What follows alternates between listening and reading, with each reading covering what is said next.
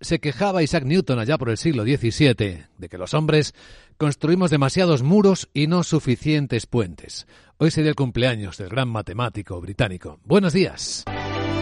Jueves, cuarto día del mes de enero año 2024. Hoy el mundo despierta algo más inquieto después del terrible atentado ocurrido en Irán, en Teherán, durante el homenaje a un general muerto. Dos explosiones se llevaron por delante la vida de casi un centenar de personas. Nadie ha reivindicado todavía ese terrible atentado, esa terrible matanza. Pero el presidente iraní Ebrahim Raisi señala. Advierto al régimen sionista, no lo duden, pagarán el precio de este crimen. Estos crímenes que han cometido los lamentarán profundamente.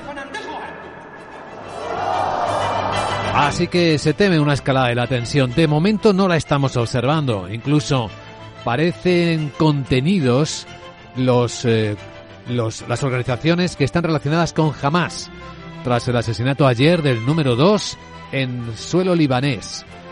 Se anuncian respuestas contundentes, pero hasta el momento no ha habido escalada de la violencia, aunque han continuado los ataques.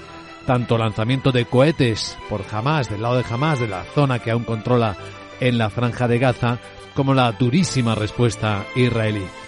Esta es una parte de la escena con la que volvemos a despertar este día. Tiene en el lado europeo de la guerra de Ucrania un intercambio de prisioneros como mejor perspectiva, mejor fotografía, sin que haya cambiado tampoco nada más al respecto. Y esa parte de inquietud se está notando en los mercados del mundo.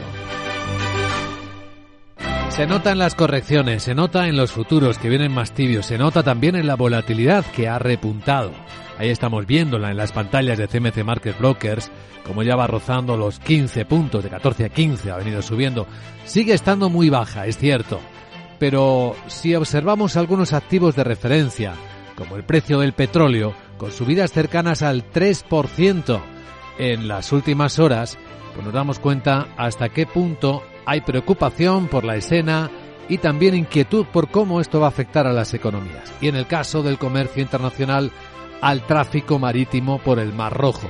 Vamos a obtener información de primera mano al respecto hoy en Capital Radio. En media hora va a estar aquí en directo con nosotros Alberto Esteban, es el director de Transshipping, una de las compañías transitarias internacionales, y nos podrá dar información de primera mano de cómo está afectando la situación del Mar Rojo al comercio internacional, cómo están los precios, cómo están las rutas, cómo están el precio del container, todo esto. Y tras él entraremos en la gran tertulia de la economía con Rubén García Quismondo, Ramón Tamames y Eduardo Aguilar para ir comentando las noticias de esta mañana que trae los mercados efectivamente más inquietos. Avanzamos que los futuros europeos vienen bajando una décima. Bueno, ahora están planos. El Eurostox acaba de darse la vuelta justo cuando miraba la pantalla, en 4.475 puntos. Y el futuro americano empieza a subir una décima ya, está en 4.751 puntos demostrando que la inquietud parece controlada.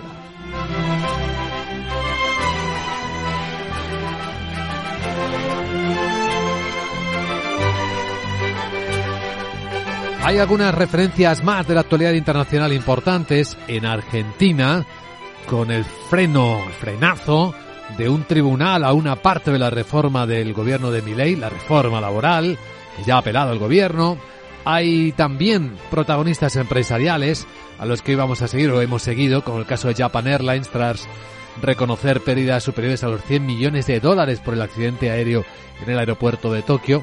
Buen comportamiento en bolsa, por cierto, de Japan Airlines. Capital, la bolsa y la vida, con Luis Vicente Muñoz. Primer informe de preapertura de mercados en Capital Radio. Con la información de las pantallas de CMC Market Brokers, vemos cómo el riesgo parece a primera vista controlado. De hecho, los primeros recortes del año van atenuándose. Y vemos a los futuros de las bolsas de Europa estar muy tranquilos a esta hora de la mañana cuando falta una hora y cuarto para que abran de nuevo los mercados europeos. El futuro del Eurostox viene completamente plano en 4.476. Bueno, sube casi una décima. Lo mismo que el americano, el SP, en 4.751, después de recortes en Wall Street que enseguida también contextualizamos. Sandra Torrecillas, buenos días. Buenos días. Los inversores siguen reflexionando sobre cómo van a evolucionar los tipos de interés después de leer las actas de la Reserva Federal. La verdad es que no ofrecieron pistas claras sobre cuándo podría comenzar a bajar las tasas y sí dejó la puerta abierta a mantenerlos altos más tiempo de lo esperado o incluso subirlos si la situación económica lo requiere. Los mercados ahora están valorando una probabilidad del 70% de que la Fed reduzca los tipos de interés en el mes de marzo en comparación con el 90% de la semana pasada, según la herramienta CME FedWatch. Roberto Ruiz Soltes, jefe de estrategia de Singular Bank, espera menos recortes que el consenso del mercado. Nuestra previsión es que los recortes empezarán algo más tarde, alrededor de junio, y que posiblemente se queden en los tres cuartillos en el año, porque todavía seguimos viendo bastantes presiones inflacionistas, sobre todo por el lado de los salarios y de los servicios.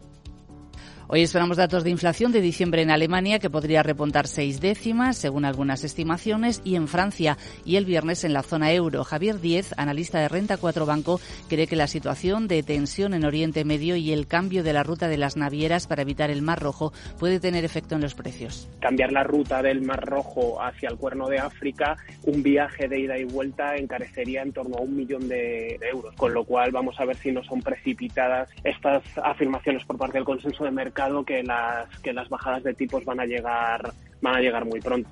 Importante hoy seguir el precio del petróleo, que en las últimas horas llegó a repuntar casi un 3%. Ahora mismo tenemos en las pantallas el precio del barril Brent en Londres rozando los 79 dólares, 78.80 y el West Texas americano en 73.40. De hecho, vamos a seguir también a petroleras en la escena europea. Tenemos a dos en particular en el objetivo, Equinor y BP. Porque han cancelado un contrato para vender energía eólica a Nueva York por los altos costes. Argumentan que la inflación, los tipos de interés y las interrupciones en la cadena de suministro afectan a su viabilidad.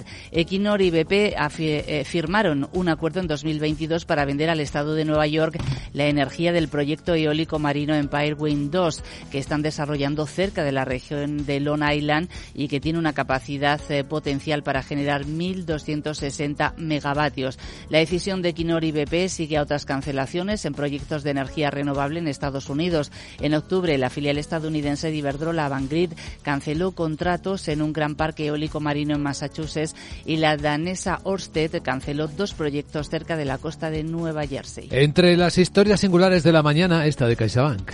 Pues tenemos a CaixaBank hoy de protagonista por varios eh, motivos. Según el diario Expansión, la entidad va a lanzar un portal web de venta de coches de segunda mano de una selección de concesionarios españoles y de Arval, que es su socio en el negocio de renting, pero también es protagonista porque ha aprobado una emisión de participaciones preferentes por valor de 750 millones de euros y además ha finalizado el programa de recompra de acciones propias eh, por 500 millones de euros. Otros protagonistas europeos. Redella, que emite 500 millones de euros en bonos verdes a 10 años con un interés anual del 3%. Recogemos también las declaraciones del CEO de Endesa, José Bogas en cinco días, dice que podrían invertir hasta 4.000 millones más si tuviesen certidumbre fiscal y regulatoria. Y el fabricante francés de trenes Alstom, que consigue un contrato de 500 millones de euros con Arabia Saudí para la puesta en marcha de un tranvía en la ciudad histórica de Alula. Pues ahí tenemos algunos protagonistas del mercado europeo. A continuación, la perspectiva desde Wall Street.